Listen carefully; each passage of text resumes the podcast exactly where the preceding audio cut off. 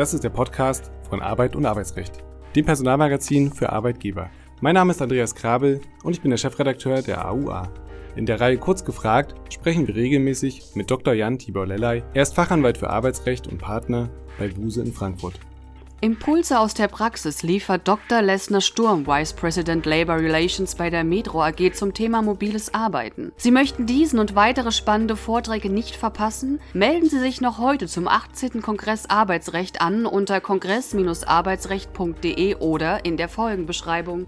Herzlich willkommen, lieber Dr. Lellay, zu einer neuen Folge Kurz gefragt. Heute sprechen wir über die Mitarbeiterbeteiligung. Es handelt sich in Zeiten des Arbeits- und Fachkräftemangels vor allem um ein Instrument zur Mitarbeiterbindung. Es ist die Mitarbeiterbeteiligung. Denn bei allem sinnvollen Engagement in Sachen Recruiting dürfen Arbeitgeber die langfristige Bindung ihrer gewonnenen Talente niemals vernachlässigen. Welche Vorteile hat die Mitarbeiterbeteiligung für das Unternehmen über die mögliche Bindung hinaus? Interessanterweise ist es ja so, dass die Mitarbeiterbeteiligung, man denkt immer, und ich habe das auch lange Zeit gedacht, das ist so was ganz Neues und es kommt irgendwie seit ein paar Jahren oder Jahrzehnten äh, mit äh, Belegschaftsaktien und so weiter und so weiter. Aber Fakt ist, dass es so etwas ganz prominent in Deutschland ja schon seit vielen, vielen Jahren und Jahrzehnten gibt. Über 49 Jahre in einem bekannten äh, deutschen Nachrichtenmagazin ist 1974 schon ein Mitarbeiterbeteiligungsmodell eingeführt worden in Form von einer KG. Und die, die Konstellation, die ist im Grunde genommen fast immer gleich. Denn die materielle Mitarbeiterbeteiligung, das ist ja etwas, was jetzt nicht so von der Mitbestimmung geprägt ist. Äh, das hat eben den psychologischen Vorteil in Bezug auf Motivation und Identifikation mit dem Unternehmen. Und das ist auch genau das, wohin das zielt und wo auch die Unternehmen da, sag ich mal, in den Lead gehen und sagen, das wollen wir tun. Spannende Frage. Für welche Arbeitgeber kommt eine Beteiligung vor allem in Betracht? Also es gibt ja verschiedene Ausgestaltungen und deshalb auch verschiedene Lösungen. Aber kann man sagen, dass man bestimmte Unternehmen vielleicht ausklammert oder ist das für alle einfach interessant? Ich denke, grundsätzlich äh, kann das für alle interessant sein. Es gibt Unternehmen von ihrer Rechtsform her, wo das einfach ein bisschen einfacher ist. Natürlich, wenn ich ein börsennotiertes Unternehmen bin, dann äh, fällt es mir ganz leicht, Mitarbeiteraktien einzuführen. Ja, das ist ja sozusagen, läuft das so nebenher, weil ich sowieso äh, die entsprechenden Börsen- und Finanzmarktregularien beachte. Aber prinzipiell geht das eben bei allen. Und je größer der Einfluss der Mitarbeiter ist, ähm, desto mehr ist dann auch die Wirkung eines solchen Modells. Und wenn wir nochmal gucken, dieses bekannte Nachrichtenmagazin, da ist es in Form von der KG geregelt worden und schon viele, viele Jahre zurück. Das heißt also im Grunde genommen kann das überall klappen. Dann lassen wir uns die Dinge mal beim Namen nennen. Welche Beteiligungsformen gibt es eigentlich? Ja, ich denke, man kann ganz gut unterscheiden, indem man sich anschaut und sagt, es gibt einmal die Mitarbeiterkapitalbeteiligung, das ist dann Fremdkapital oder Eigenkapital. Äh, da liegt der Schwerpunkt natürlich klar im Gesellschaftsrecht, zum Beispiel Belegschaftsaktien, dann eben auch im Aktienrecht. Es gibt aber auch Mitarbeitererfolgsbeteiligung, nicht also zum Beispiel eine Ertragsbeteiligung, eine Gewinnbeteiligung. Da liegt der Schwerpunkt dann eher im Arbeitsrecht. Das ähm, kennt man dann aus den Provisionsvereinbarungen oder aus den Zielvereinbarungen. Und dann, und das ist auch ganz interessant, gibt es ja auch noch die sogenannte immaterielle Mitarbeiterbeteiligung. Das ist an sich was ganz anderes. Da wird dann aber zum Beispiel von sowas gesprochen wie Betriebsverfassung oder Unternehmensmitbestimmung, wo man eben beteiligt wird als Mitarbeiter an der Gestaltung der Arbeitsabläufe und der Arbeitsbedingungen. Zum Beispiel auch sowas wie betriebliches Vorschlagswesen. Dann schildern Sie doch einmal die Eigenkapitalbeteiligung. Welche Vor- und Nachteile gibt es hier und für welche Unternehmen ist genau diese Form am besten geeignet? Ja, die Eigenkapitalbeteiligung, das ist ein, ein, etwas sperriges Wort, könnte man fast sagen. Manchmal denkt man auch, wow, was steckt da, da alles Tolles dahinter, nicht? Und was ist das alles? Aber letztendlich ist es ja äh, nichts anderes, als dass die Mitarbeiter an dem Eigenkapital, also es ist dann ein gesellschaftsrechtliches Kapital des Unternehmens beteiligt werden und eben darüber am Gewinn als und auch am Verlust des Unternehmens. Die Vorteile sind äh, immer die gleichen bei der Mitarbeiterbeteiligung, nicht? Das ist eben die Motivation und die Identifikation mit dem Unternehmen. Nachteile sind hier natürlich dann gegeben, wenn zum Beispiel die Mitarbeiter das Kapital erstmal selber aufbringen müssen äh, oder eben auch Risiken tragen, die sich daraus ergeben. Man will nicht sagen, es ist das Prinzip mit gefangen, mit gehangen, aber doch ist das wirtschaftliche Risiko eben größer, als wenn man sich das Ganze aus der reinen Arbeitnehmerperspektive anschaut. Dann können wir das Ganze vielleicht ein bisschen abgrenzen zur Fremdkapitalbeteiligung. Wie sieht das Ganze in diesem, ja, ich sag mal, in dieser Herangehensweise aus?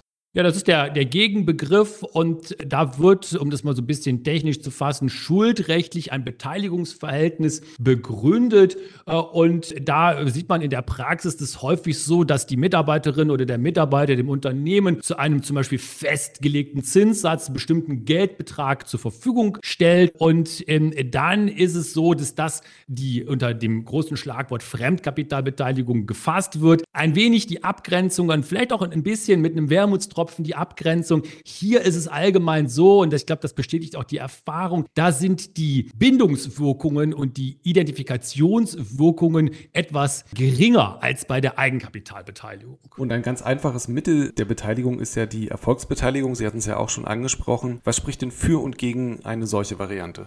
Ja, dafür wieder die Identifikation mit dem Unternehmen und auch die Motivation. Also man nimmt ja wirklich ganz, ganz hautnah am Unternehmenserfolg eben teil. Dagegen, und da, das ist alles so wieder so ein wenig dieser Punkt, der bei vielen dieser Beteiligungsmodelle ja durchschwingt. Die Vergütung ist weniger planbar. Nicht? Es hängt ja eben auch vom Geschäftserfolg ab. Das kann auch mal nach unten gehen und damit auch weniger Entgeltsicherheit für Arbeitnehmer. Es gilt eben der alte betriebswirtschaftliche Satz, äh, kein Gewinn ohne Risiko und das kann sich hier auch verwirklichen. Und der Vollständigkeit halber lassen wir nochmal die monetären Anreize beiseite. Was ist unter der immateriellen Beteiligung zu verstehen? Also ich denke, gut darunter zu fassen ist immer äh, das, was wir unter Mitbestimmung äh, in Deutschland verstehen, Unternehmensmitbestimmung, äh, Betriebsverfassungsgesetz vor allen Dingen und dann eben auch die Unternehmensmitbestimmung über das Mitbestimmungsgesetz oder Drittelbeteiligungsgesetz, also über die Aufsichtsräte. Da werden ja bekannterweise entsprechende Vertretungskörperschaften, Betriebsrat und Aufsichtsrat, die werden gewählt bzw. eingesetzt und da werden eben Mitarbeiter an der Gestaltung der Arbeitsabläufe Arbeitsabläufe und der Arbeitsbedingungen beteiligt. Das ist sicherlich ähm, ein ganz wesentlicher Punkt. Was ein wenig ein auch hier Wermutstropfen ist, äh, es ist häufig eine äh, Beteiligung ohne Risikobeteiligung. Nicht? Man hat also, das ist ja auch ein Vorwurf gegenüber der Mitbestimmung, es wird mitbestimmt, aber es wird kein Risiko geteilt. Und das ist sicherlich hier auch bei der immateriellen Beteiligung ein wenig der negative Punkt. Bei den erstgenannten beiden Kapitalbeteiligungsformen, also der Fremd- und der Eigenkapitalbeteiligung ist ja sicher auch der Gleichbehandlungsgrundsatz zu beachten. Das ganz sicher auch bei der Erfolgsbeteiligung. Wie geht man davor? Ja, der Gleichbehandlungsgrundsatz ist ja ein äh, und absolut zu Recht äh, nicht nur prägendes Prinzip unseres Arbeitsrechts, sondern auch ein prägendes Verfassungsprinzip. Artikel 3 Grundgesetz steht das ja drin. Das kann man auch hochziehen auf die europäische Ebene. Also das äh, Behandeln von gleichem gleich und von ungleichem ungleich und das Verbot von rechtswidriger Diskriminierung hat hier einen hohen Stellenwert. Und gerade natürlich bei diesen Formen der Mitarbeiterbeteiligung oder auch der Erfolgsbeteiligung ganz wesentlich. Hier geht es ja im Ergebnis immer auch um wirtschaftliche Beteiligung, nicht immer im klassischen Sinne um Entgelt, aber faktisch dann eben ja doch, also um eine wirtschaftliche, um einen wirtschaftlichen Zusammenhang mit dem Arbeitsverhältnis. Und hier muss ganz klar der arbeitsrechtliche Gleichbehandlungsgrundsatz und müssen ganz klar die Diskriminierungsverbote beachtet werden. Und auch der Betriebsrat hat natürlich mitzusprechen, welche Mitbestimmungsrechte stehen ihm da bei den vorgestellten Beteiligungsformen eigentlich zu. Ja, man kann, glaube ich, ganz gut abgrenzen, wenn es sich wirklich um die klassische Lohngestaltung handelt. Das sind dann die ähm, Erfolgsbeteiligungen, die sich so auf der arbeitsvertraglichen Ebene abspielen. Dann fällt einem sofort das Mitbestimmungsrecht auf Paragraphen 87 Nummer 10 BTRVG äh, ein. Das ist die Lohngestaltung, die soziale Mitbestimmung bei der Lohngestaltung. Wenn das Ganze auf der gesellschaftsrechtlichen Ebene äh, spielt, äh, zum Beispiel mit Aktien, Auktionsprogrammen und dergleichen, dann ist die Mitbestimmung nicht zu beachten. Das ist also vor allen Dingen das, was direkt sich mit dem Arbeitsvertrag verbindet, beziehungsweise damit direkt zu tun hat. Und die nächste Frage ist vielleicht ein bisschen gemein, weil die Antwort möglicherweise sehr, sehr, sehr umfangreich werden könnte. Und deshalb bin ich gespannt, wie Sie es zusammenfassen. Welche sozial- und steuerrechtlichen Aspekte sind denn jeweils zu beachten? Ja, absolut richtig, Herr Grabbel. Hier öffnet man das äh, große Scheunentor des äh, Steuer- und Sozialversicherungsrechts. Fakt ist, und ich versuche es mal in ein, zwei Sätzen zusammenzufassen, die Ausgestaltung dieser Vergütungsbestandteile wären dann zum Beispiel so zu versteuern wie ein Bonus, also wie Arbeitslohn. Das kann auch bei Wertpapieren der Fall sein. Und wenn jetzt zum Beispiel Arbeiter im Rahmen von Beteiligungskapital Geldmittel zur Verfügung gestellt bekommen, dann kann das einen geldwerten Vorteil darstellen, der äh, dann ähm, besonders zu versteuern ist, wenn zum Beispiel das Darlehen für die Mitarbeiter, für die Kapitalbeteiligung besonders günstig ist.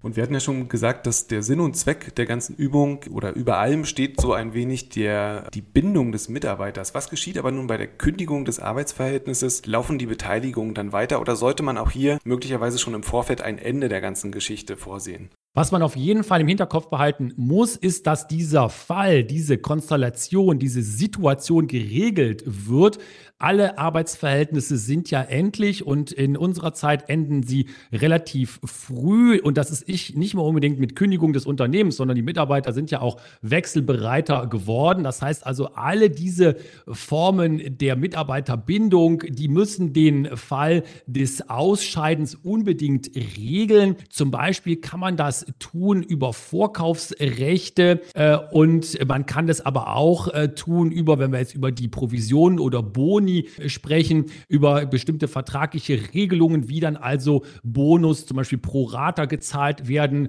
muss, äh, wenn es zu einem unterjährigen Ausscheiden kommt. Also ein ganz, ganz wichtiger Punkt. Diese Kündigungssituationen müssen eingepreist werden, die müssen behandelt werden und gute Mitarbeiterbeteiligungsprogramme tun das natürlich auch. Und zum Abschluss möchte ich das ganze Thema noch auf eine politische Ebene heben. Insbesondere für die Mitarbeiterkapitalbeteiligung macht sich ja der Bundesverband Deutsch für deutsche Startups stark, um den Standort Deutschland für dringend benötigte Fachkräfte attraktiv zu halten oder vielleicht zu machen, je nachdem, wie man das Ganze betrachtet. Hat der Gesetzgeber hier möglicherweise schon reagiert? Unser ähm, Finanzminister, ähm, Herr, Herr Lindner, hat das äh, Thema ja aus meiner Sicht im Blick und es ist die Rede davon, den Steuerfreibetrag auf 5000 Euro zu erhöhen, wenn da Wertpapiere in Rede sind. Und das Ganze wird als äh, Zukunftsgesetz im Moment vorbereitet, äh, das sich richten soll in erster Linie an die Start-ups und dort die Bedingungen verbessern soll. Denn, äh, Herr Krabbe, wie Sie ja ganz richtig sagen, die Startups sind ein ganz wesentlicher Faktor unserer Wirtschaft, auch von Innovationskraft und Zukunftsfähigkeit. Also der Gesetzgeber hat es im Blick, aber ich denke, man kann da auch sicherlich noch mehr tun.